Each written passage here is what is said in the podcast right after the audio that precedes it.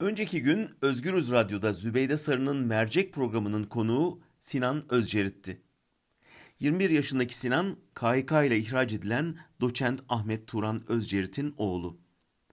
Yaşadıkları zulmü şöyle anlattı.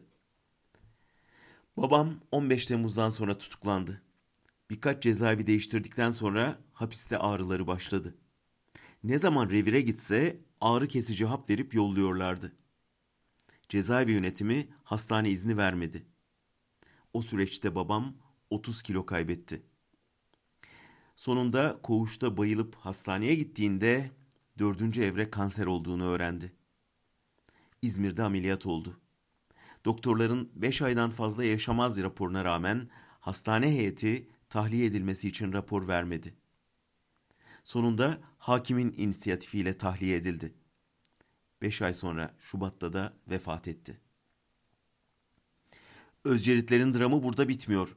Taziye sırasında polis evi basıp yeni kaybettikleri babasını soruyor.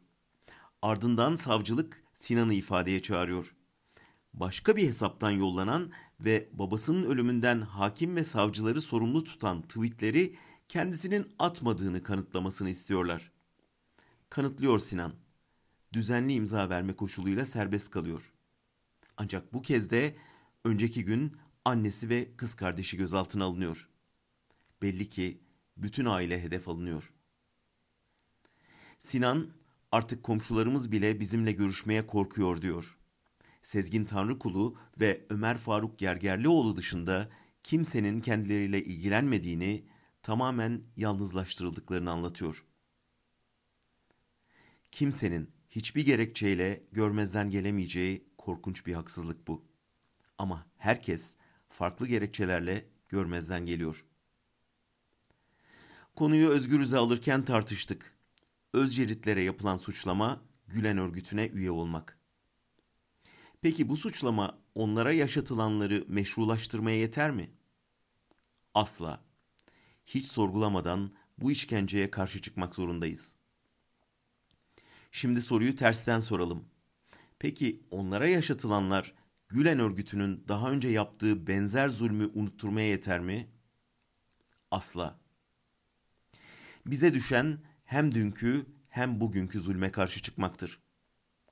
Dileriz Gülen'in kirli ilişkilere bulaşmamış samimi müritleri cemaatin bir dönem mesela Kuddusi Okkır gibi insanlara neler yaşattığını ve neden böylesi bir nefret yarattığını şimdi çok daha iyi anlıyorlardır.